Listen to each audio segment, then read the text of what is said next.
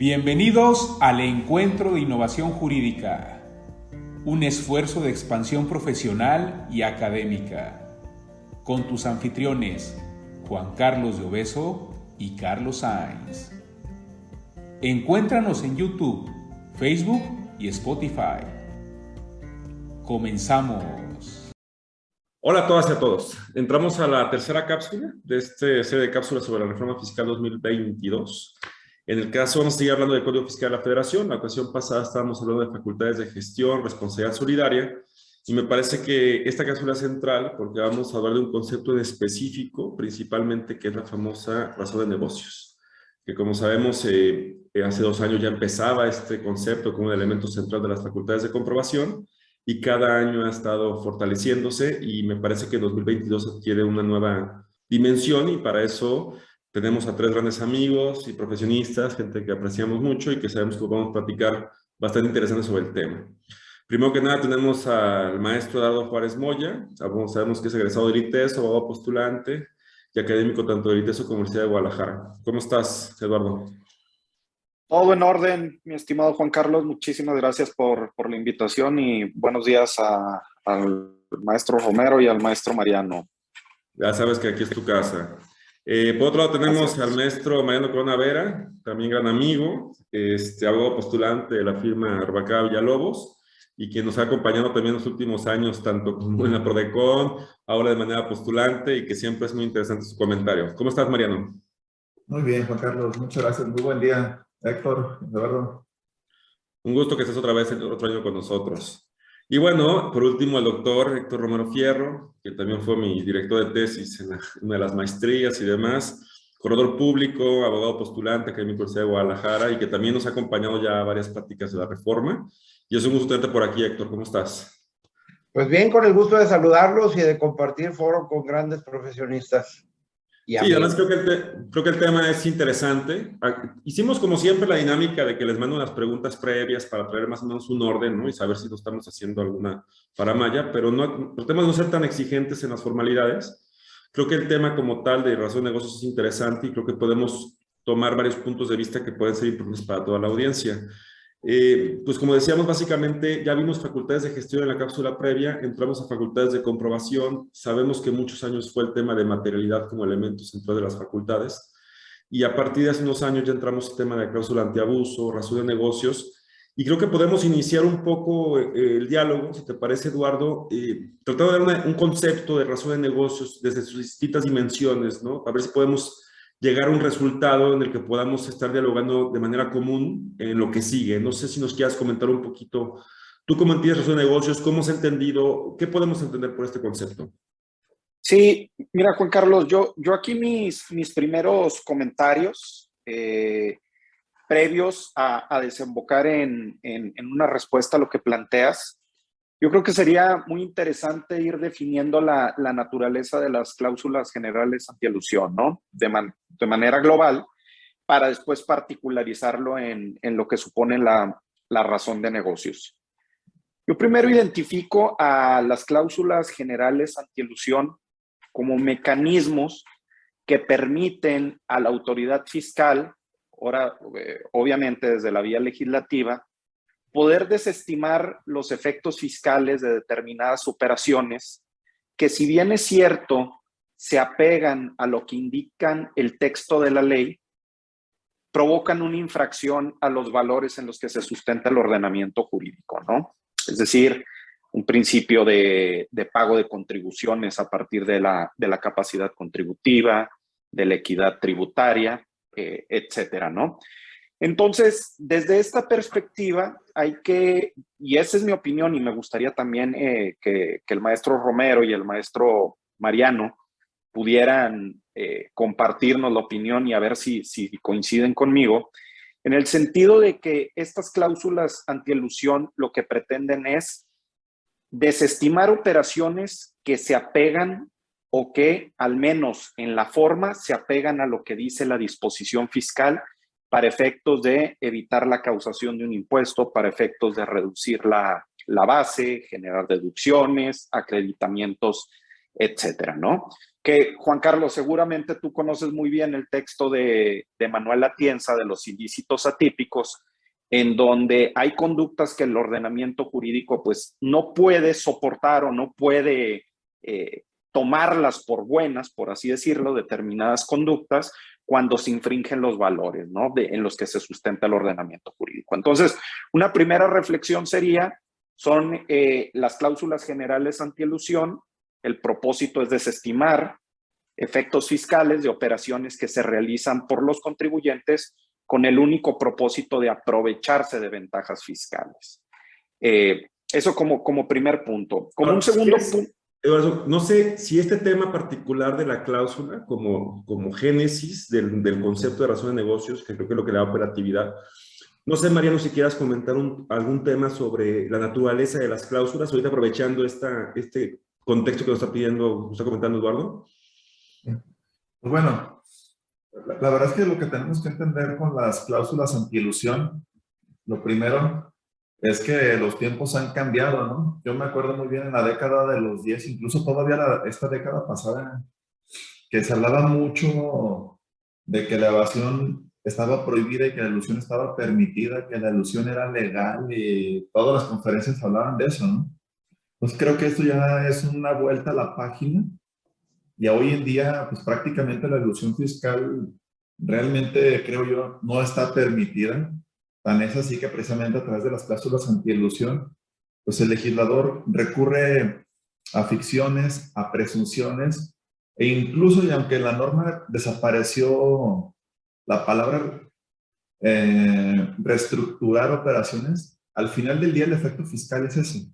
Desconoce un acto y le confiere una naturaleza diferente para darle los efectos fiscales que la autoridad fiscal considera debieron haber dado con el nacimiento de los actos correspondientes. Entonces, pues para mí las cláusulas anti-ilusión que tenemos en el sistema jurídico mexicano se vuelven muy interesantes porque lo que hizo México no fue decantarse por tal o cual forma de aplicar normas anti-ilusión a nivel internacional, ¿no?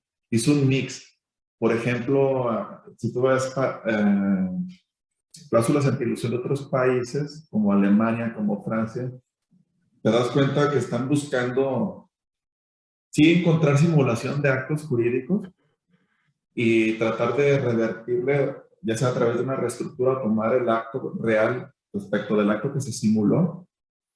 Pero México adicionalmente toma lo que se conoce como el, el propósito, propósito principal, entonces, todas las cláusulas, ya, cuando empiezan a, advertir y lo que se plantea respecto a razón de negocios, en la primera instancia, lo que la, la autoridad fiscal le interesa es, quiero saber realmente cuál es el motivo por el cual estás haciendo esta operación y se vuelve muy relevante porque dice, y a partir de 2022 y en ciertas operaciones, ya no voy a tomar en consideración nada más lo que había con anterioridad a la fecha en que celebraste el acto, los actos jurídicos, sino que me voy a estar fijando en lo que hagas los próximos cinco años. Entonces, si, tú pensabas diferir en el tiempo la realización de los actos, pues algo hacer, porque en el momento en el que yo advierta que tienen relación con lo que hiciste en su momento, pues podré considerar que ese era el propósito principal, lo que hiciste en los próximos años, y no el que manifestaste en el momento de realización de los actos. Entonces creo que todo esto lo debemos ya tener en consideración para que al momento de que se realicen actos jurídicos que tengan un efecto en la materia fiscal, pues definitivamente ya irlos orientando hacia lo que van a ser las facultades de comprobación, porque muchos efectos incluso te los pueden, como lo vamos a comentar, te los pueden dar en una primera instancia, pero si entre sus facultades te, los, te detecto que hay razón de negocios va para atrás, todo desde, desde la época en la que o realizaste los actos o que yo te di alguna autorización. Creo que aquí este Héctor va a comentar al final un poco de operaciones relevantes, ¿no? Y este tema que estamos viendo en ciertas funciones. Yo te preguntaría, Héctor, nomás para cerrar este pequeño contexto que nos invitó Eduardo a platicar. Entiendo que va escalonado, ¿no? Primero vamos a ver si la operación existe en términos de materialidad y luego vendrá un análisis sobre su objetivo o intención. Y siempre he tenido la discusión yo con Eduardo, si esta cláusula es antiabuso, ¿tú cómo las contextualizas? Eh, yo hablo de un tema de simulación por la reconfiguración o recaracterización del acto que se le otorga a las autoridades porque entiendo que cuando hay un fraude, un abuso de derecho, como tal en la norma, hay nulidad, no una recaracterización. No sé tú, eh, te decía Mariano, pues parece que hicieron chile mole pozole para darle sentido a la cláusula antiabuso. Tú como para una introducción, ¿cómo, cómo estas cláusulas, eh, es un tema escalonado, ¿cuál es tu, tu opinión? Yo creo que lo quisieron perfeccionar tanto que le echaron a perder, porque originalmente se incorpora, ya tenía muchos años la autoridad queriéndolo meter, la OCDE nos estaba presionando con que le incorporáramos a la legislación mexicana. Recordemos que es uno de los mandatos eh, como Biblia para la autoridad mexicana de, de BEPS, pero este, no habían podido incorporarla bien. Hace dos años se les hace, le incorporan pero le incorporan exclusivamente para efectos de que detecten una operación que tenga un beneficio superior a lo, fiscal a lo de negocio. Sin embargo, ahora para 2022 pretenden incorporarla a una serie de supuestos de operaciones en renta y en código que no necesariamente derivan de una situación de una revisión fiscal porque incluso el procedimiento viene normado y reglado en el 5A de Código Fiscal de la Federación y te dice, dentro de una visita domiciliaria podrá pasar todo esto. Pero ahora nos lo incorporan ya como una norma de carácter general en código para y en renta para una bola de operaciones, pero no nos dice ni siquiera, perdón, que tengamos que seguir el procedimiento y que nada más nos lo vayan a aplicar cuando sea una visita domiciliaria de código. Entonces ahí nos están dejando en una grave inseguridad, porque ¿qué pasa si no dentro de una visita, pero nos llega vía buzón tributario una notificación diciendo, oye, es que tal operación que hiciste en tal fecha carece de razón de negocios? A ver, pues ¿dónde está tu auditoría? ¿Dónde está el acto de fiscalización? ¿Cuándo lo mandaste al famoso comité de sabios de, de la Secretaría de Hacienda? Y creo que ahí podemos tener serios problemas de seguridad jurídica por eso. Y, creo que es interesante, digo, me parece interesante, Eduardo, que sacáramos este tema un poco de tratar de conceptualizar, porque así como simulación absoluta y no debe estar materialidad, entendemos que esta cláusula antiabuso se acuña en tema de razón de negocios. Eh, y no sé si quieras aquí en esta parte ya comentar un poco eh, el concepto de razón de negocio como tal, para para eso tratar de darle ya sentido al resto de las participaciones. No sé si te parezca, Eduardo. Sí, por supuesto. Digo, ahí como ya lo, comentaba Mariano, pues justamente el, el, aspecto de la razón de negocio es qué es lo que, qué es lo que motiva al contribuyente a realizar una transacción o una operación. Si es el aspecto comercial, si es el aspecto eh, transaccional propiamente, o simplemente se sustenta o lo que mueve al contribuyente es el, beneficio o el efecto fiscal, ¿no? Y esta, esta desproporción, por así decirlo, o, eh, inclinación de la balanza en relación con, con los beneficios fiscales que se pueden obtener a partir de una transacción o de una operación para efectos fiscales, y eso es lo que determina al contribuyente a llevarla a cabo, pues es, es justamente lo que pretende esta, esta cláusula al, al, al, no considerar los efectos fiscales que se detonan a partir de su realización con, con, con un único propósito fiscal, ¿no? Y no de negocios. El, el, el tema aquí es, sabemos que, que para, para dar parámetros para comprender si una operación tiene una razón de negocio o no tiene razón de negocio, en términos del 5A nos remite al concepto del beneficio económico, eh, del, beneficio económico razonablemente esperado, si, si no me equivoco.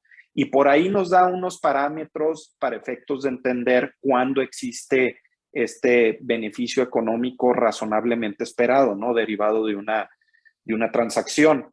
Sin embargo, eh, creo que en la conceptualización de, de, la razón de negocio puede haber aspectos que no, no estén necesariamente eh, determinados por un motivo empresarial, sino por algunas otras situaciones que también debieran ponderarse en este propio concepto, ¿no? Digo, a lo mejor en, en, aspectos no terrenales, pero piensen ustedes en donde la Comisión Federal de Competencia Económica ordena la desincorporación de activos por, esta, por, por un aspecto de, de monopolios Oye, ahí, ahí va a haber un efecto fiscal en ese, en esa operación, por supuesto, pero ¿qué es lo que motivó al contribuyente? ¿Una razón de negocio? No, pues la orden que le está dando la, autoridad competente, ¿no? Y eso caería dentro del concepto de razón de negocio para, para ponderarlo en un caso determinado de que existiera un beneficio fiscal, pues creo que, que no, no, no está explícitamente así determinado, ¿no?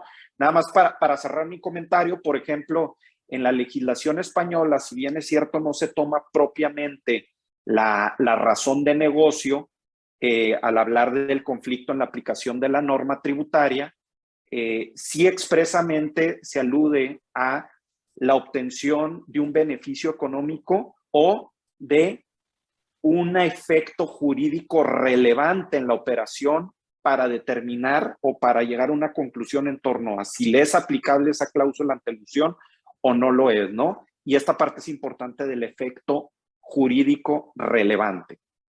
O como que faltó en la definición. Ahorita María nos va a platicar un poquito eh, del 5A, pero creo que también va a ser importante que definamos si este artículo 5A del que vamos a hablar ahorita, Mariano, eh, tiene, se, profundiza, digamos, se fortalece con las reformas a ley de renta o código, van de manera paralela, ¿no? O sea, si está el 5A para una cosa y las reformas que vamos a comentar están vinculadas.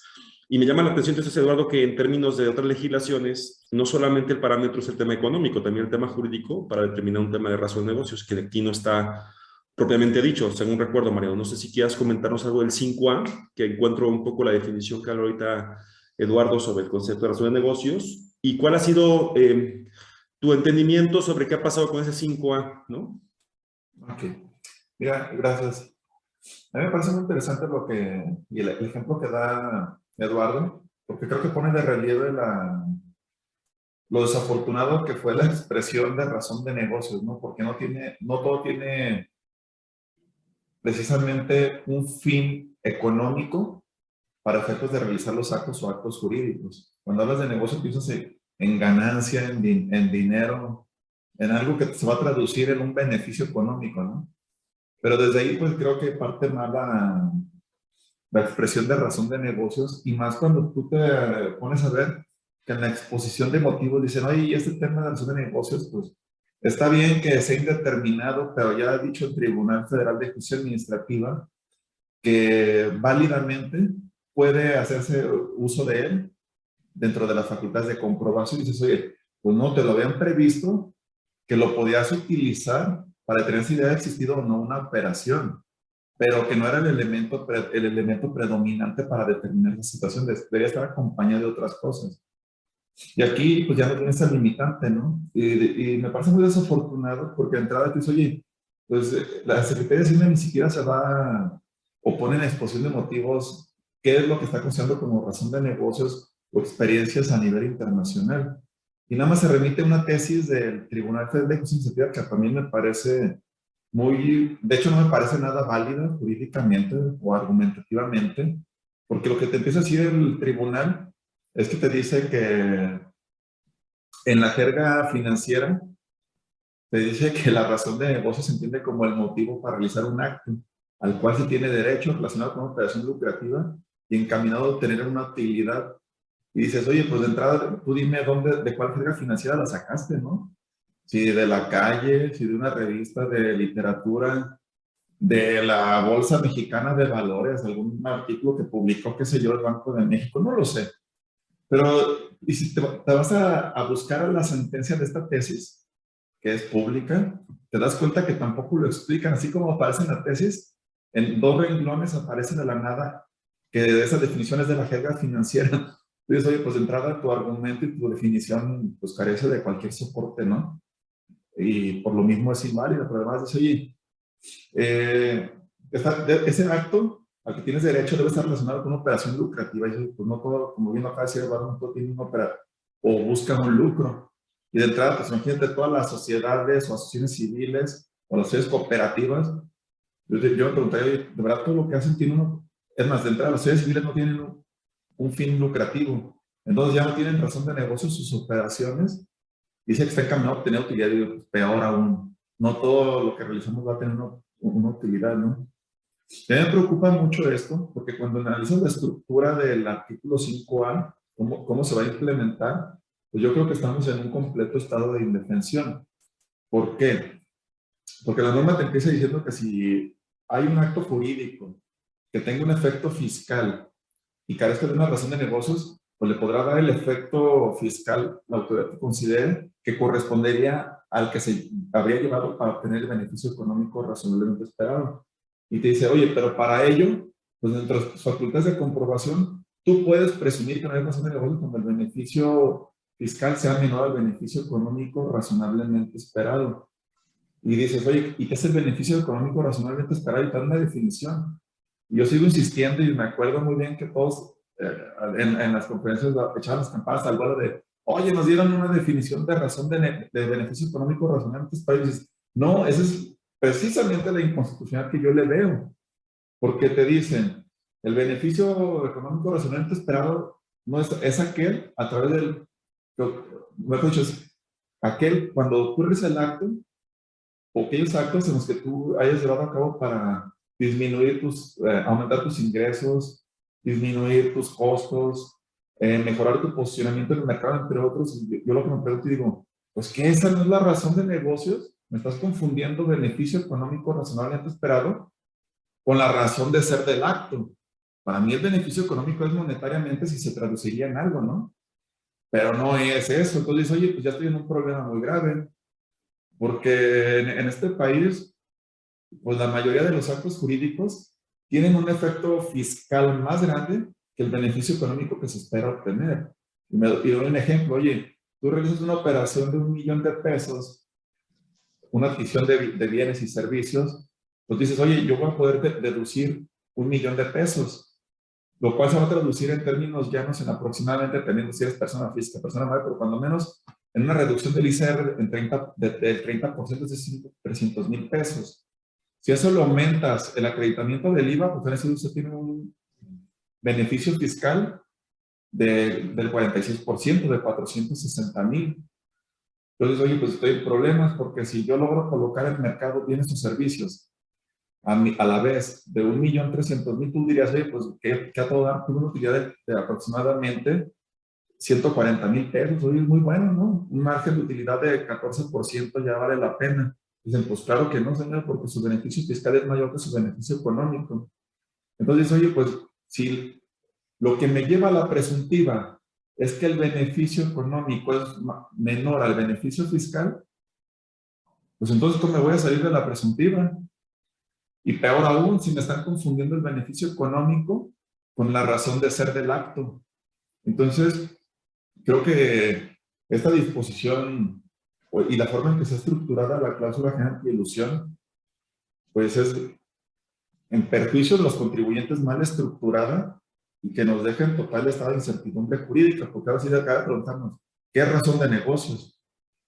para efectos de que yo pueda salirme de la presuntiva que me lleva a cabo la autoridad fiscal. Y dices, oye, pues cuando menos y por seguridad, pues también me hubieras dado un catálogo enunciativo no limitativo de lo que podría ser razón de negocios. Y te darías cuenta y te dirían, ah, pues es, pues es lo mismo que el beneficio económico razonablemente esperado según tú, conforme a lo dispuesto en el 5A, ¿no? Entonces, pues bueno, Creo que aquí nos vamos a enfrentar a muchísimos problemas. Creo que precisamente esta estructura y estos errores de redacción y la estructura de la norma es lo que ha llevado a que las autoridades al día de hoy no la hayan implementado. Porque también para ellos va a haber problemas de, oye, ¿y yo cómo digo que no tiene razón de negocio? El acto jurídico. Y peor aún, se me ocurrió decir que debería de haber un órgano colegiado y, y metí a la Secretaría de Hacienda cuando precisamente la razón del SAT era que no querías distraer a la Secretaría de Hacienda con temas de administración de impuestos, sino que se dedicara únicamente a la política económica del país. Dices, ¿por qué otra vez metes a la Secretaría de Hacienda y más aún? Cuando son superiores jerárquicos de los funcionarios del SAT, ahí va a haber conflictos. Y yo no sé qué tan operacional pueda llegar a ser ese órgano colegiado que nada más de manera iniciativa es, oye, la autoridad de, facultades considera o advierte que los actos jurídicos tienen un beneficio fiscal mayor al beneficio económico que esperado, pues antes de que te levante la última acta parcial, te notifique el oficio de observaciones o te notifique la resolución provisional de las revisiones electrónicas, pues te debe de hacer, debe solicitar al órgano colegiado que, o, solicitar la opinión positiva de que pueda aplicar este, esta cláusula de dilución. Si entre los 20 días siguientes no recibe respuesta, pues entiende darle en sentido negativo y se acabó. No puede negarte una deducción, acreditamiento por carencia de razón de negocios. Si obtiene la opinión positiva, pues te lo debe de notificar con la última acta parcial, oficio de observaciones o resolución provisional. Y seguido lo cual, pues sigue el procedimiento su curso, ¿no? Si logras desvirtuar, pues ahí termina la, esa parte de la auditoría, si no, pues tendrás un crédito fiscal, pero pues para mí, honestamente, el 5A es notoriamente inconstitucional por la inseguridad jurídica en que pone a los contribuyentes por, los, eh, por las cuestiones que ya comenté previamente.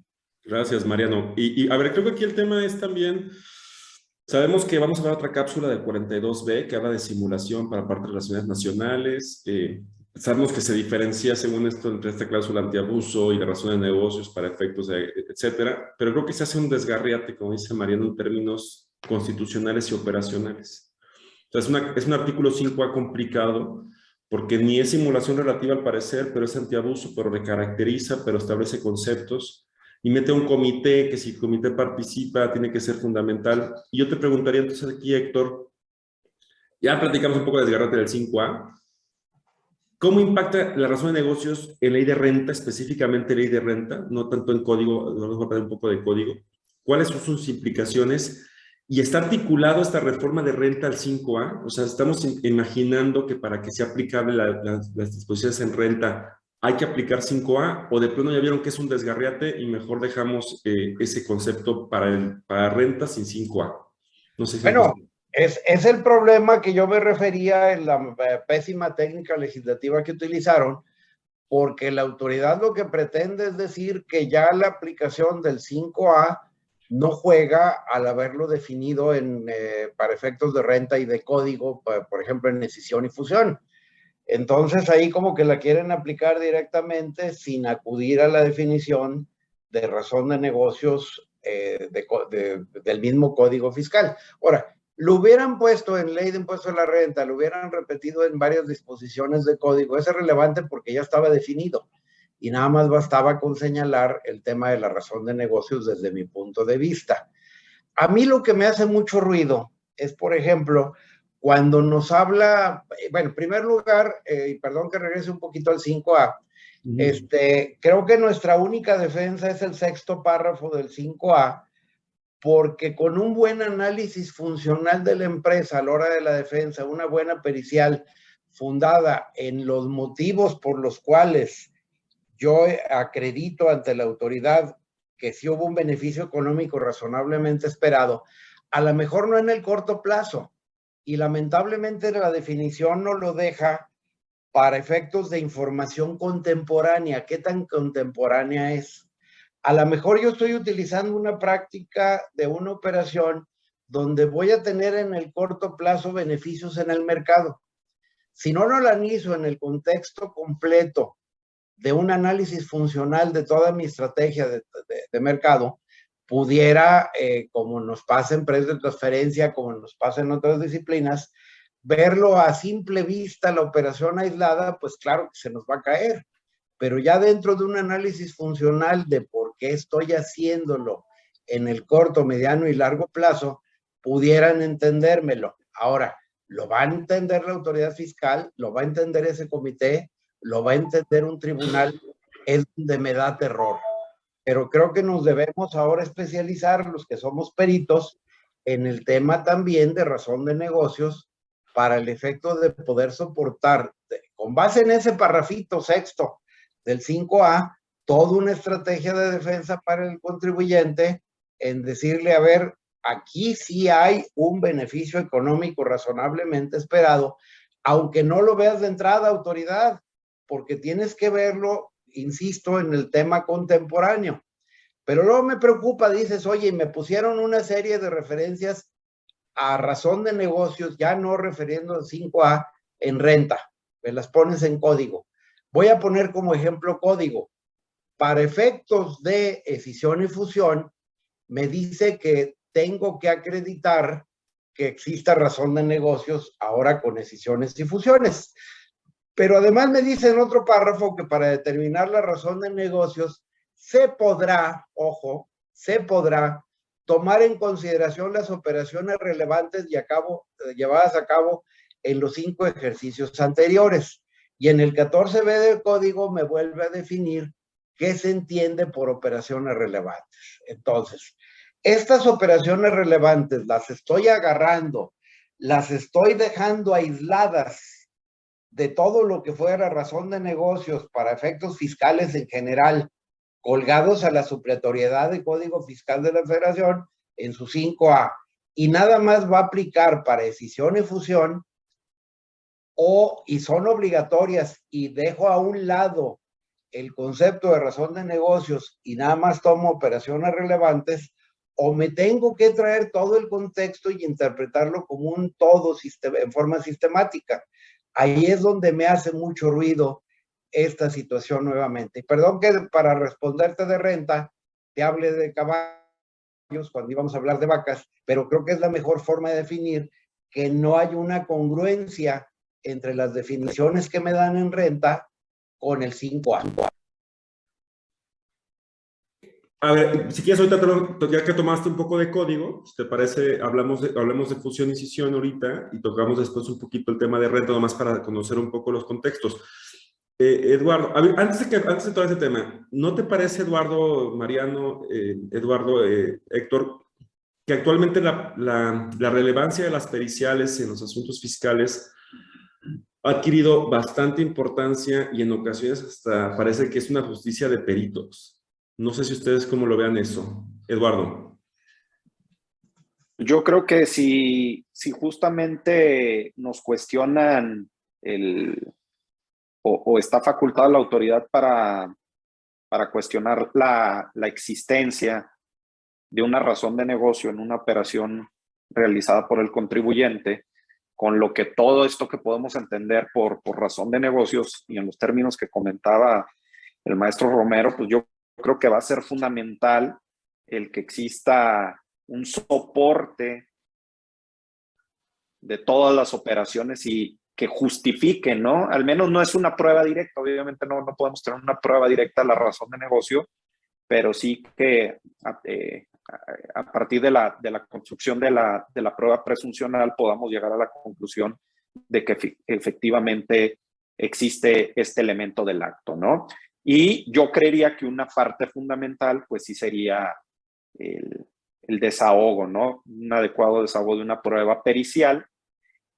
Y bueno, el problema es que si nos metemos aspectos de periciales, pues sabemos lo, lo, lo que eso implica la complejidad que, eso puede, puede tener y adicionalmente, como bien tú lo comentas, pues, ¿qué tanto estaríamos eh, sustentando o, estaríamos confiando en que un fallo favorable lo vamos a obtener a partir de lo que nos pueda decir un perito, ¿no? Eh, digo, pues con las mismas experiencias que hemos tenido en las, en las periciales contables, que era lo, lo común que, que teníamos en, en, la materia fiscal, que ahora pues, ya tendría que expandirse en este sentido, incluso no nada más un tema financiero, ¿no? sino un, un, tema de posiciones de mercado, etcétera, muchas, muchas cuestiones. Pero a mí, se, a, a, mí por mi experiencia en, en, temas de periciales, sí, se me, sí, sí me genera un poco de temor de que todo se tenga que sustentar en, un, en, en, en lo que nos puede decir o no un, un perito, ¿no? Mariano. Entonces... Bueno, yo creo que las periciales van a ser importantes en la medida y tomando en consideración la naturaleza del acto que corresponda porque mucho va a tener que ver más bien con proyecciones internas que fuera, ¿no? Por ejemplo, una fusión, una decisión, pues tendrás que poner precisamente qué es lo que esperas obtener, ¿no? Eh, difícilmente podrías entender que dividas o, o, unas dos o más empresas si no hay una razón de ser. Entonces, creo que a lo mejor ahí más que periciales habrá que estar pensando de, desde que se celebren las actas de asamblea, poner los porqués en caso de que haya un número que es lo recomendable, que pongan de dónde sacaron los números y cuáles son las predicciones conforme a aquello. Pero definitivamente van a ser muy importantes, pero esos periciales, pues no dejarlas ahí en el escritorio nada más, ¿no? Porque si no las, vas si no las acompañas con un tema de fecha cierta, pues van a servir para nada porque la autoridad te va a objetar la fecha de su realización.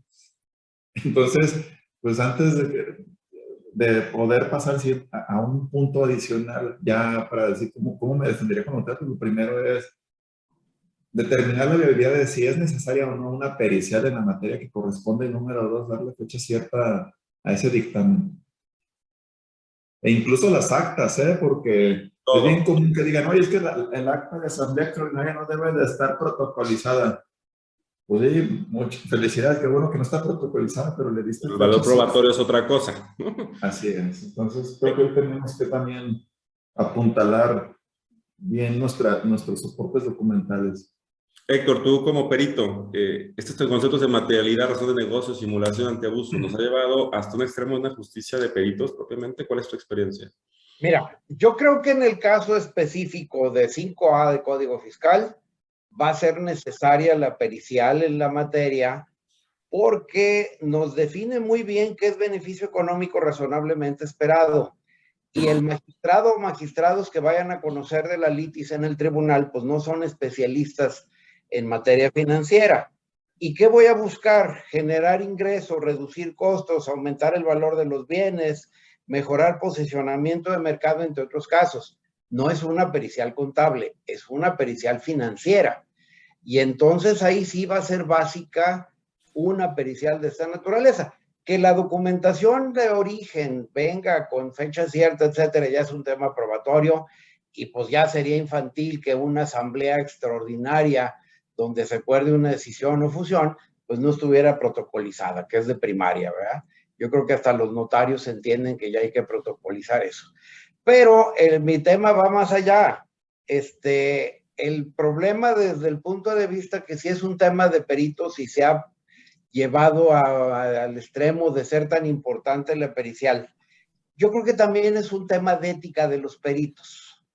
Lamentablemente, cuando vemos periciales en los tribunales, no vemos verdaderos peritos de las partes, tanto del lado del, Pinto como del Colorado, dicen en mi rancho Vemos peritos de parte donde contestan sin ética todo lo que le quien le paga, que es el actor. Sin ética. Vemos al perito de la autoridad igual o peor. Me ha tocado ver peritos de la autoridad que inventan adición de preguntas para tratar de cuadrar la pericial a la, pretensión de la autoridad y como no ofrecieron ampliación de preguntas, de todos modos las generan y se las pegan a la pericial.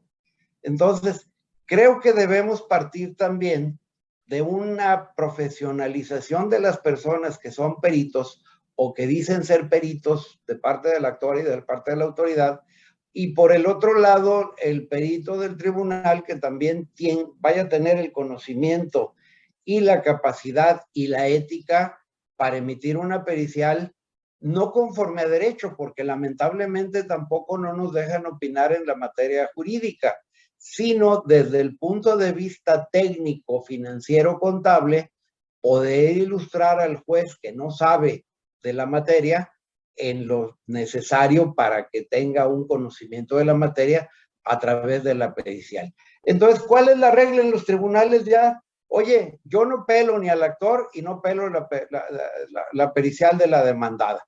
Y al único que le hago caso es a mi perito.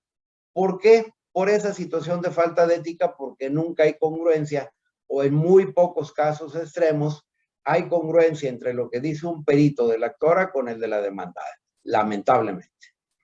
Es un tema importante, ¿eh? creo que el tema de las pericias es que tengo tener mucho cuidado. Eh, hablaba ya un poco, Héctor, eh, Eduardo, sobre el tema de razón de negocios en código, fusión y escisión. No sé si quieras explicarnos cuál es el efecto que le puede dar o la norma le da a la ausencia de razón de negocios en el caso de fusión y escisión. Y la segunda pregunta que te diría es, ¿en este procedimiento aplicamos 5A o no aplicamos 5A? ¿Cómo, cómo lo ves tú? Mira, básicamente el, efecto es recordar que el, 14b, bueno, que primero tenemos un artículo 14 que nos define qué es lo que se entiende por, por enajenación.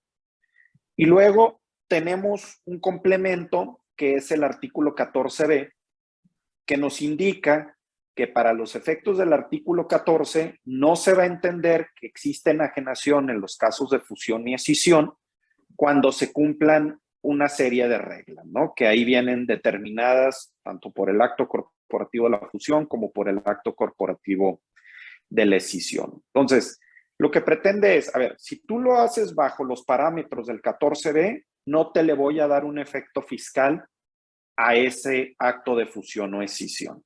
Ahora, ¿qué es lo que pretende la inclusión de la razón de negocio?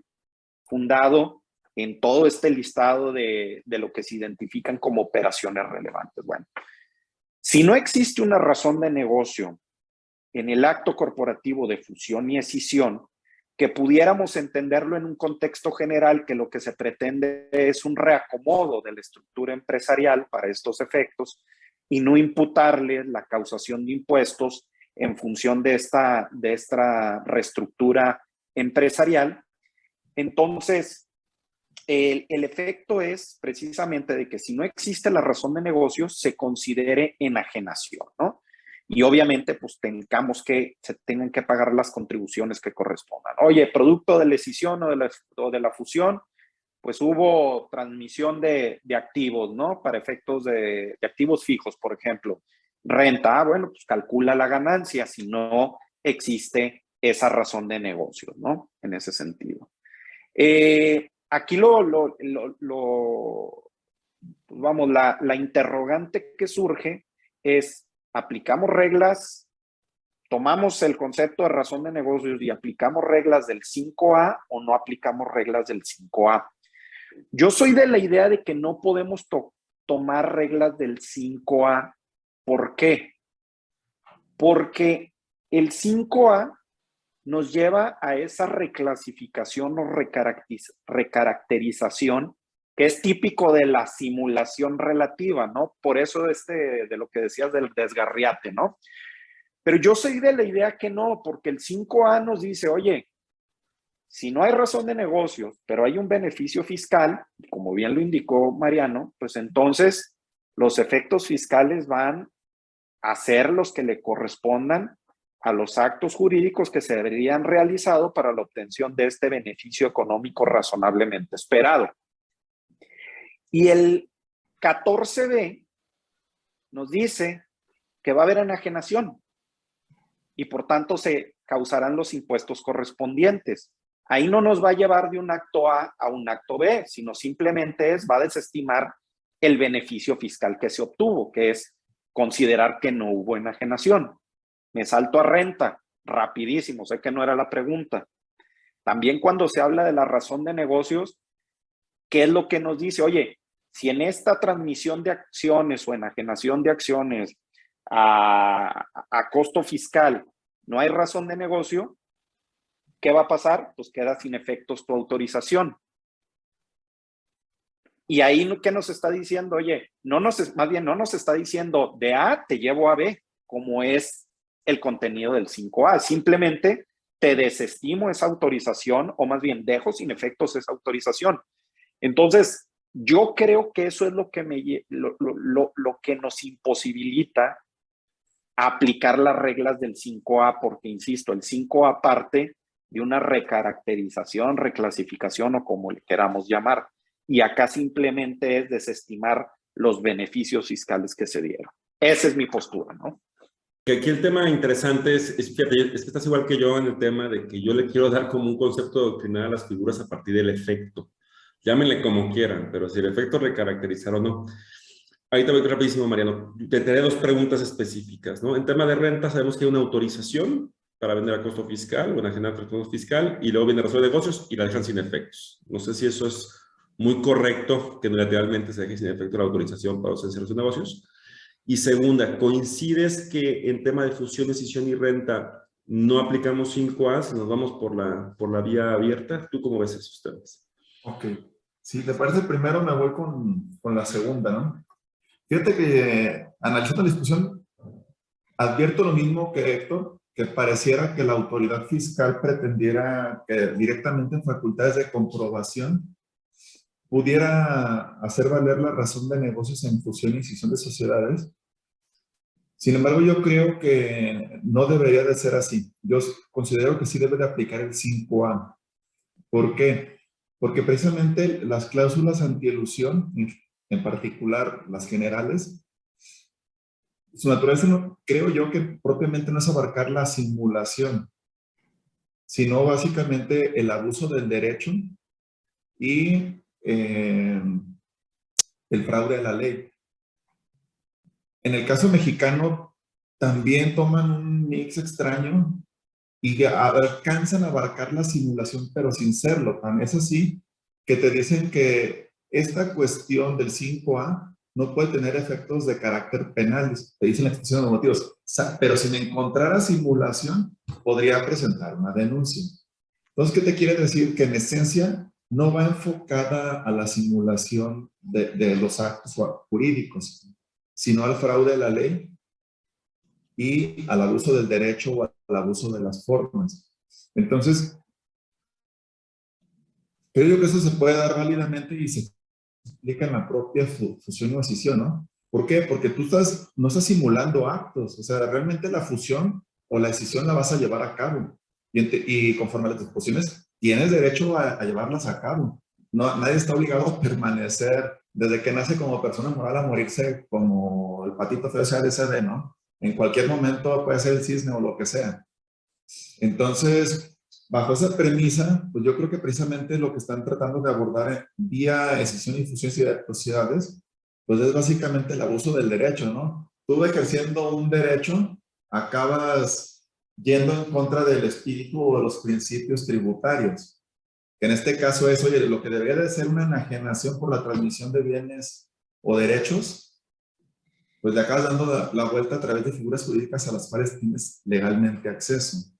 Entonces, bajo esa premisa, yo considero que la autoridad fiscal sí debería de seguir el 5A, porque si nos vamos, por ejemplo, fíjate cómo dice el primer párrafo, dice, los actos jurídicos que carezcan de una razón de negocios y que generen un beneficio eh, fiscal directo o indirecto, dice, tendrán los efectos eh, fiscales que correspondan a los que se habían realizado para la obtención del beneficio económico razonablemente esperado.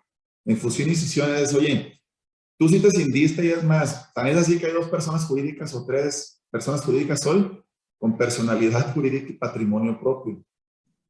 Pero yo voy a considerar que hubo una enajenación de a B o de A, B y C, eh, porque tu motivo precisamente fue evitar el pago del impuesto de la renta, no obstante que hubo una transferencia de bienes o derechos.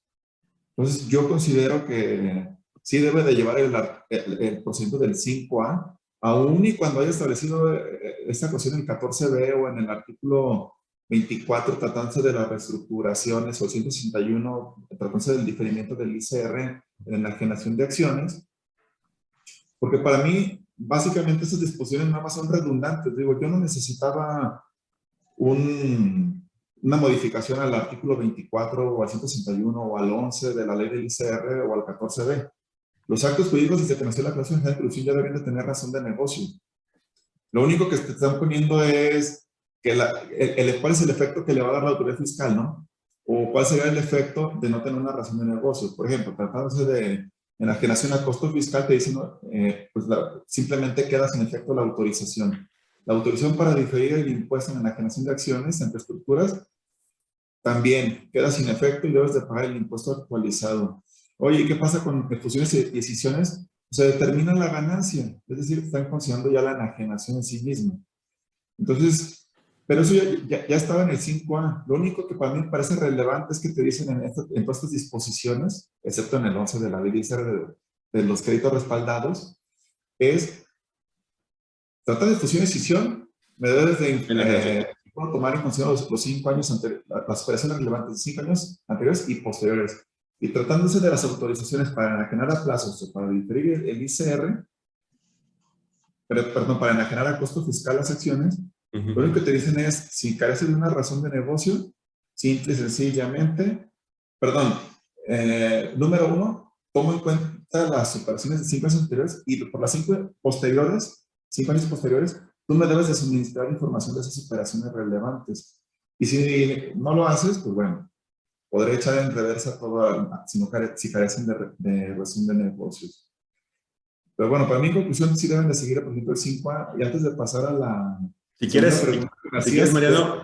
tiene un comentario, ¿no? No, y, creo que también, eh, eh, viendo un poco los gestos de Héctor, creo que coincide contigo. Entonces, no sé si te parece, Eduardo, escuchamos a Héctor su opinión sobre esto para que puedas dar tu, tu comentario, ¿te parece? Gracias. Este, mira, aquí es muy sencillo. El 5 es un procedimiento reglado dentro del acto de fiscalización de la autoridad. Coincido con Mariano, ya está el procedimiento reglado y lo que se adicionó a renta y a código fiscal de la federación es la posibilidad de que la autoridad fiscal en el ejercicio de sus facultades determine que aquella exención que nos había dado como ficción jurídica en decisión y función, si reuníamos determinados requisitos, no lo quite dentro de este procedimiento.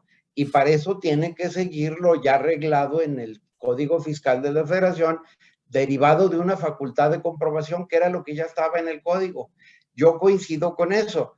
Lo que ahora nos adicionan, y perdón que vuelva a ser reiterativo, es esas operaciones que voy a tomar en cuenta como operaciones relevantes y que nos las piden, en, nos la ponen en siete incisos para considerar también cuáles son esos lineamientos de qué debo considerar como operación relevante. Pero coincido al 100% con Mariano que si lo hubieran puesto o no lo hubieran puesto, me vale sombrilla porque ya estaba en el 5A. Ese sería mi comentario. Que entonces vamos a entender que hay dos opciones, ¿no? O vemos esta reforma como vamos a fortalecer el concepto de razón de negocios como para que la gente vuelva a escucharlo y fortalecerlo porque ya no es necesario y precisemos el efecto de la, no recaracterización, sino el efecto de la ausencia, que es una posición un poco de Mariano y Héctor, o la opción B es que estamos en un procedimiento eh, que se puede hacer de manera autónoma, tal vez tomando como precedentes el tema del 79, que a veces era necesario para efectos facultades de comprobación, cierta autonomía, que es un poco el tema de Eduardo. No sé, déjame si quieres, Eduardo, más, quiero una aclaración, Mariano, para poder cerrar contigo este tema, ¿te parece? Si quieres, cerramos contigo para ya después cambiar un poco el concepto, ¿te parece? Mariano, rapidísimo. Muchas gracias. Fíjate que precisamente creo yo que, eh, y retomando lo que Héctor, lo que la autoridad está haciendo es salvar un vicio que se le fue en el 5A. ¿Por qué? Porque tratándose del, del 5A, como comentamos, la autoridad lo que toma en consideración para hacer cierre de negocios es la información contemporánea al momento en que se realizó la operación. Y dijo, ay, es un error muy grave, porque en fusiones, decisiones o reestructuraciones, el, el, tema no es lo que se realizó en el momento propiamente, sino lo que viene después, porque precisamente para eso a las fusiones entre sociedades hacían reestructuras, pasaban acciones, derechos, activos, y decían, híjole, ya, eso se me quedó fuera de la cláusula general de ilusión. Y ahora tendría que ejercer mis facultades para ir sobre aquellos actos también. Y, ya se me, y, y el problema es que yo ya ejercí mi, mi, facultad, por ejemplo, en 2016 o 17, pero de aquí que voy a lo demás, pues ya se me fue la, la, facultad en el ejercicio más viejito. Es decir, como autoridad ya, ya, estoy frita, ya no voy a poder hacer nada. Y no puedo reducir las operaciones siguientes porque la norma no me toma información contemporánea. me a entender todo lo que dijeron, oye, tomando en consideración realmente cómo operan este tipo de operaciones, debo de atender no nada más lo que existe al momento o hacia atrás, también hacia adelante. Entonces, para mí es nada más el perfeccionamiento de la cláusula general de ilusión a través de eh, la reforma de las disposiciones ya particulares. De cada caso. O sea, precisamos y damos un efecto concreto, pero, pero estamos en la misma lógica de 5A. Ahora sí, Eduardo, ya con, con estos con esta retroalimentación, eh, ¿cuál es tu opinión? ¿Cómo lo ves? Sí, yo, yo nada más una precisión y, y, no sé si, si yo eh, fui, este, invité a, a, lo mejor al, o no encaminé de manera adecuada mi comentario en el sentido, no, me queda clarísimo que la razón de negocio es una cuestión diferente o al menos técnicamente debiera ser una cuestión distinta a la simulación. Sin embargo, retomando un poco lo que había comentado Juan Carlos, creo que, que la problemática del 5A es que toma como base el concepto de razón de negocio, pero lo estructura bajo la típica forma de la desestimación de actos en tratándose de simulaciones y particularmente de simulaciones relativas. Porque al menos desde lo que, desde mi conocimiento, una razón de negocio, cuando un acto jurídico está desprovisto de una razón de negocio, se desestima el efecto fiscal y punto. Ahí queda, oye, yo, ¿por qué compraste determinado activo? Ah, bueno, pues para bajar la base. Bueno, te rechazo la, deducción. Y en cambio en la simulación te llevan de A a B. Si vemos el, el, 5A, justamente nos lleva de A a B. Y la cuestión es que toma como parámetro la razón de negocio. Entonces, eh, para mí es claro que son dos cosas diferentes, pero en ese, en ese revoltijo que hizo el legislador, creo que toma como parámetro la razón, pero le da una estructura de, de simulación o, se parece mucho, pero yo coincido totalmente en esa parte que son dos cosas distintas. De entrada, la razón de negocio, no hay engaño, lo que le presenta la autoridad es lo que se llevó a cabo y punto, nada más. Hubo o no hubo ese elemento, esa, ese, ese aspecto interno ¿no? de, de la razón de negocio. Y, y en la simulación, pues hay un engaño frente a la autoridad. Y por supuesto que cuando se actúa conforme a la letra de la ley, pues, no puede ser sancionable, que es el tema que, que comentaba Mariano en ese sentido. De ahí también que yo soy de la idea de que si te aplican el 5A ni siquiera procede la imposición de multas. ¿Por qué? Porque actuaste con base a la ley o conforme al, a la letra de la ley. Bueno, esa parte. Y eh, a mí, yo, yo, yo me sostengo en que al menos desde esta postura de llevarte a, a B en términos del 5A, no es, no, no sería compatible con el contenido del 14B y del 24 de 14B de, de, código y 24 de renta, ¿no? En ese sentido, y aunque también coincido que si no lo hubieran especificado, pues creo que ahí sí hubiera caído dentro de la cancha de lo general con la problemática que lleva o que conlleva llevarte de A a B en los términos del, del 5A, ¿no? Eso se, sería nada más. Yo fíjate que eh, es que también yo también tengo esos temas, ¿eh? también coincido un poco con Eduardo en ese punto. Porque, a ver, voy a hacer la, segunda pregunta, Mario, te la pregunto en específico.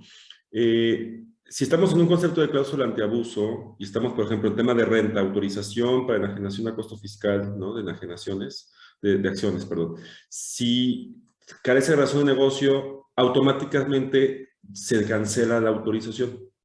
Parecería que este tema del juicio de agresividad no vuela por la naturaleza directa de la cláusula antiabuso, que es una nulidad completa, o sea, que no, no, no puede generarte un derecho que se requiera demandar por su nulidad. ¿Te parece correcto entonces que, que este, este aspecto de cancelar la autorización previa es, es favorable, atenta a una seguridad jurídica? ¿Tú cómo lo ves? No, fíjate que tratándose de lo que es el artículo 24 y el 161, el primer punto creo que nada más debería ser aplicable a autorizaciones que se den a partir de 2022. ¿Por qué? Porque te establece nuevas reglas en torno a un derecho que ya adquiriste. ¿Ok? Ya está en tu, en tu esfera jurídica. Ahora, para aquellas autorizaciones que se soliciten a partir de 2022, yo no veo salvo por el tema de que no hay una definición de razón de negocios y todos los problemas que ya acabamos de comentar, que para mí sí hay inseguridad jurídica, por lo demás no existen. ¿Por qué? Porque en el momento en que tú solicites enajenar a costo fiscal tus acciones en, las estructuras corporativas o el diferimiento del impuesto sobre la renta, tú tienes reglas muy claras. Y es, debes de realizar la, la solicitud, debes de proporcionar tal información y sin facultades, yo advierto que tiene una razón de negocio de tener la consecuencia. Entonces, bajo esa premisa, yo creo que las reglas están puestas, todos saben a qué atenerse, excepto por no saber qué va a ser la razón de negocio. Y bajo esa consideración, yo considero que no hay ninguna violación a un principio, y máxime que esto se trata de una opción. O sea, tú no, bien puedes no hacerle caso a la, a la definición de costo fiscal. ¿Quieres acceder a ese beneficio? O diferir el impuesto, esas son las reglas. En todo caso, si no lo quieres, puedes tú seguir las reglas generales. A mí, ¿qué es lo que me parece muy mal de esta disposición? Que dices, oye, de verdad, si te voy a ir a solicitar y te voy a dar información, ¿por qué de una vez no defines si hay razón de negocio? Para que me dé seguridad jurídica y que el de mañana no me le puedas eh, dar reversa a los efectos. Creo que ya la autoridad tendría todos los elementos o en su mayoría, ¿no? Para determinar eso ahí. Así es, y a lo mejor lo que el día de mañana podrías hacer con las reestructuras, pues a lo mejor ahí sí darle un efecto fiscal diferente con los actos que se realicen con posterioridad de las autorizaciones. Pero eh, ahí creo yo que va a desincentivar precisamente que esto esté solicitando cualquiera de las dos autorizaciones. Simple y sencillamente por el riesgo que implica, ¿no? Oye, pues, de, de, pagar ahorita el impuesto sobre la renta o después pagar con actualizaciones y recargos, mejor te lo pago ahorita. Porque como están las autoridades fiscales, pues la verdad que se, se han conducido obviamente con más arbitrariedad que nunca. Y más en conceptos y procedimientos tan eh, ambiguos como son el 5A y con los conceptos que en sí mismos se contienen, que yo reitero, para mí, confunden el beneficio económico con la razón de negocio y a partir de ya tenemos problemas, ¿no?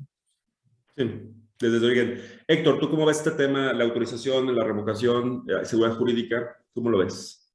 Eh, mira, me preocupa mucho porque al final de cuentas te tienen en un hilo durante cinco años y en algunos casos antes más de que se te vaya a caer una fusión, una escisión y te la vayan a considerar que hay enajenación por una presunción insana por parte de la autoridad. Y luego me lo llevaría esto también a las consultas. ¿Qué pasa si hago una consulta y el funcionario del SAT detecta que tengo ahí una maroma disfrazada y que la quiero validar con la consulta? tiene derecho a escalarla y a llamar al comité para contestarme la consulta ya pasándola por comité o cómo me la van a contestar. Porque también pudiera yo blindarme con una consulta diciendo, oye, la fusión se basa en... Y te la estoy planteando para esto.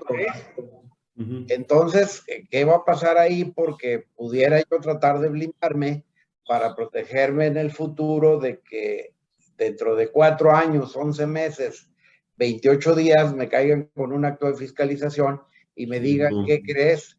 No hay razón de negocios en tu decisión o en tu fusión. Y para atrás los fielders, te voy a determinar la utilidad, pero además te voy a cobrar el IVA por la enajenación de todos los activos. Ahí tenemos a, una quinta persona. Dime, Héctor. Tengo problema con mi bocina para el audio. No te preocupes. No sé, Héctor, perdóname, es que no sé si vas a comentar algo más, perdón. Este no, creo que eso es lo, grave, la inseguridad jurídica de una, y esto viene desde que una figura del derecho anglosajón la queremos cuadrar y meter a fuerzas en nuestro derecho mexicano, sin, sin tropicalizarla. Ahora, lo que tenemos que hacer para estudiar muy bien el efecto que vamos a enfrentar con esto, pues es meternos en la doctrina sajona, en lo que llaman ellos sustancia sobre la forma. Y hay cientos de sentencias durante años que nos pueden dar como referencia el camino, el indicador de cómo nos va a funcionar esto. Y en los centroamericanos o americanos, que también tienen muy buenas sentencias, y en la comunidad europea, lo que llaman como la legítima razón de negocios, ¿verdad? Entonces, creo que hay muchas sentencias, los tribunales americanos están llenos de buenas sentencias que podemos tomar en cuenta para desarrollar conceptos más tropicalizados mexicanos, pero ese es el efecto, esta inseguridad jurídica por insertar algo del derecho anglosajón porque nos dijo la OCDE. Punto. No, y, la verdad es que muy bien. Creo que, Eduardo, ¿te parece? ¿Cuál es tu opinión sobre esto? Creo que no va a estar coincidente tampoco con Mariano, pero me parecería interesante saber tu opinión. No, yo, yo coincidiría con la parte que dice Mariano que, que si se pondera, por ejemplo, al momento de formular la, la o solicitarle a la autoridad la autorización, la razón de negocio para que pueda emitir una decisión, yo creo que estarían las reglas medianamente claras, ¿no? El problema es si la autorización no pondera la razón de negocios y luego después la autoridad deja sin efecto, ¿no? Yo creo que ahí sí habría, sí, habría un, tema de inseguridad jurídica. Yo, yo apostaría porque en, esa, en esos elementos que se le aportan a la autoridad para la autorización, debe estar probada la parte de, de, de la razón de negocio o haber elementos para sustentar la razón. Y si, se, y si la decisión de la autoridad es con base en una razón de negocio, pues que el día de mañana te diga que no hay razón de negocio y la deja sin efectos, creo que ahí sí tendríamos un, hasta una cuestión de constitucionalidad, ¿no? Si no, eh, y, ajá, yo creería que con esa parte eh, coincido con Mariano que se tiene que ponderar ese elemento. No, que además, que, eh, lo interesante del diálogo es que no tenemos de acuerdo, y creo que son visiones distintas y nos dan muchos elementos. Con, coincide, siendo coincidente con que la vez pasada le di el derecho de réplica, le vamos a derecho de réplica a Mariano para, si quieren, cerramos porque eso se acabó un poco el tiempo. No sé, menos si quieras comentar un poquito sobre esto.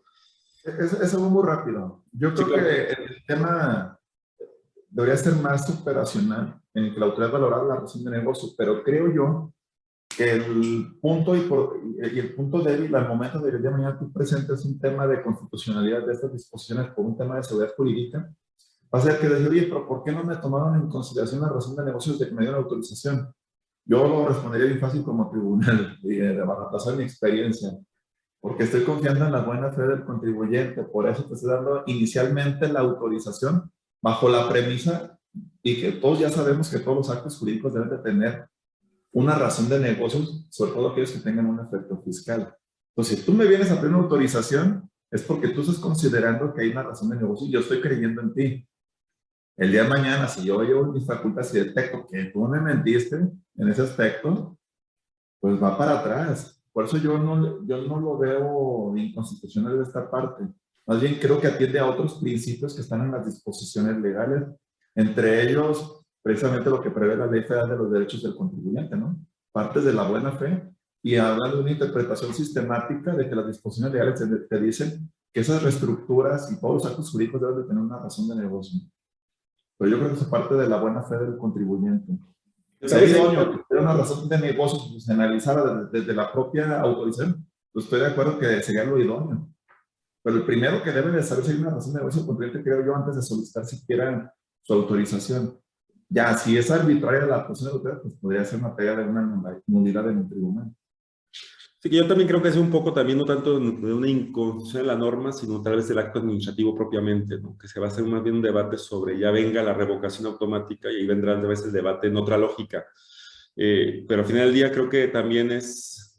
Yo me iría más por una posición como la de Mariano, si le damos el efecto de, fraude, de, abuso, de abuso del derecho, que no te da un derecho propiamente en términos de la teoría de la Corte, pero me coincido también con este Eduardo en el tema de la seguridad jurídica. Eh, pero está, es interesante esto, ¿no? Que lo importante es que platiquemos y veamos puntos de vista distintos y nos quedamos con un propio criterio. Eh, ya vamos a cerrar, si les parece, eh, para poder terminar la, la, sesión. Vamos a dar conclusiones. No sé, Héctor, si quieres empezamos contigo, te tocaba a ti la pregunta, pero si quieres este, dar una, una conclusión en general de lo que platicamos, con qué te quedas, qué te parece relevante. Estás en silencio. Insisto en que tienen que reformar estas disposiciones para darle seguridad jurídica al contribuyente, que salían sobrando la incorporación en renta y en código al estar ya el, acto. Sin embargo, lo he dicho a, lo largo de esta reforma fiscal, eh, toda la reforma fiscal gira alrededor de tiros de precisión de la autoridad para sus actos de fiscalización. Entonces creo que es de donde estamos partiendo, que estas modificaciones son tiros de precisión muy exactos destinados a tumbar muchas planeaciones fiscales este, y que tenemos, como decía Mariano, desde el momento justo de que hagamos una fusión, una escisión, una enajenación de acciones, eh, así como ahora las iniciativas de ley vienen con toda una explicación en la iniciativa eh, dirigida a la Corte, pues también nosotros en esas exposiciones de, de, motivos de nuestros actos corporativos, encaminos al SAT. un montón de elementos. El día que llegue con un juzgador, ya tengamos una serie de argumentos sobre la marcha, ¿verdad? Eso, no. eso partiría de ahí. Muchas gracias, Héctor, muchas gracias. Eh, Eduardo, una conclusión.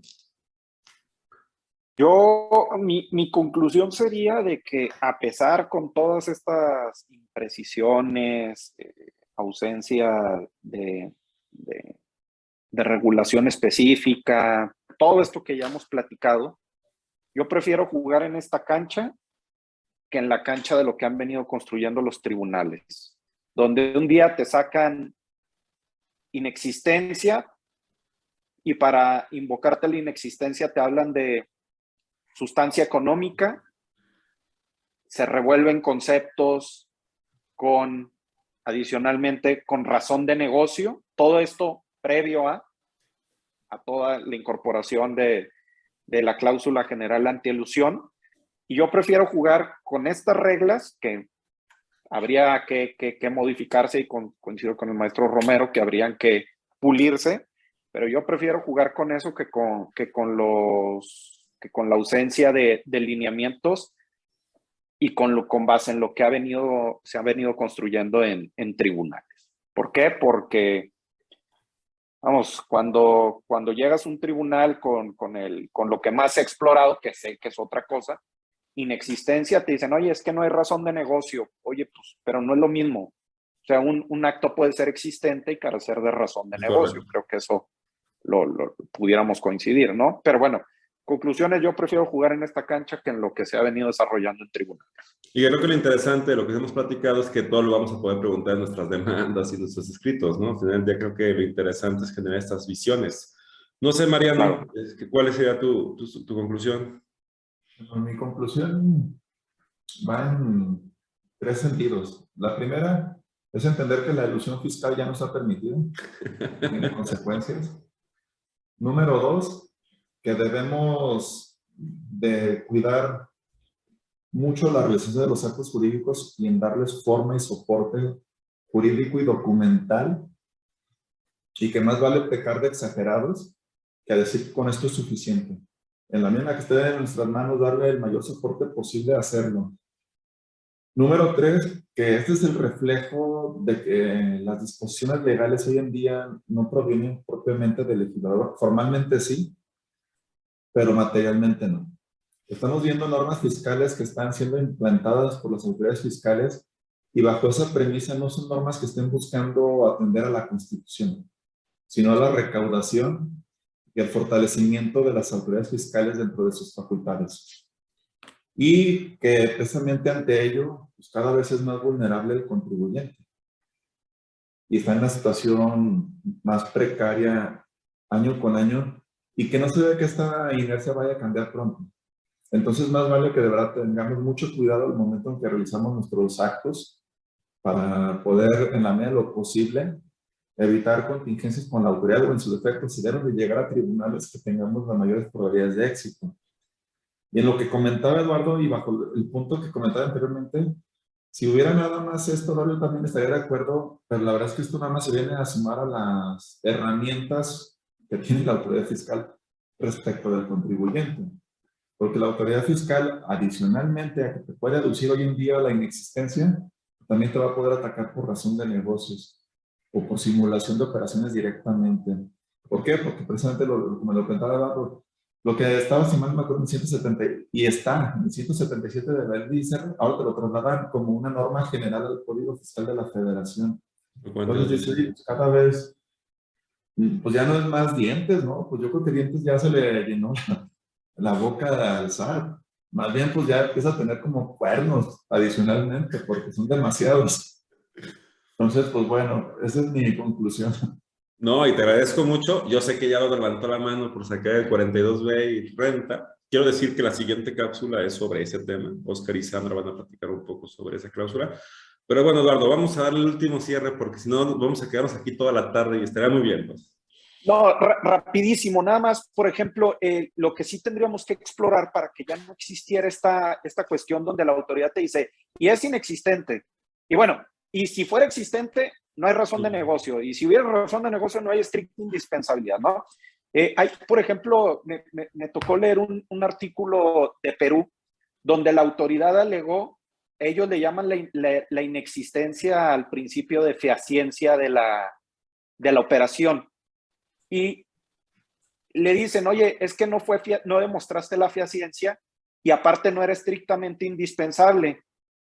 Y en el fallo del tribunal lo anula por contradictorio. Y dice, a ver, es que no le puedes venir a decir las dos cosas, porque si no comprobó la fehaciencia, pues no puede ser estrictamente indispensable. ¿Por qué? Porque no puede, vamos, primero tiene que existir para poder llegar a este segundo punto.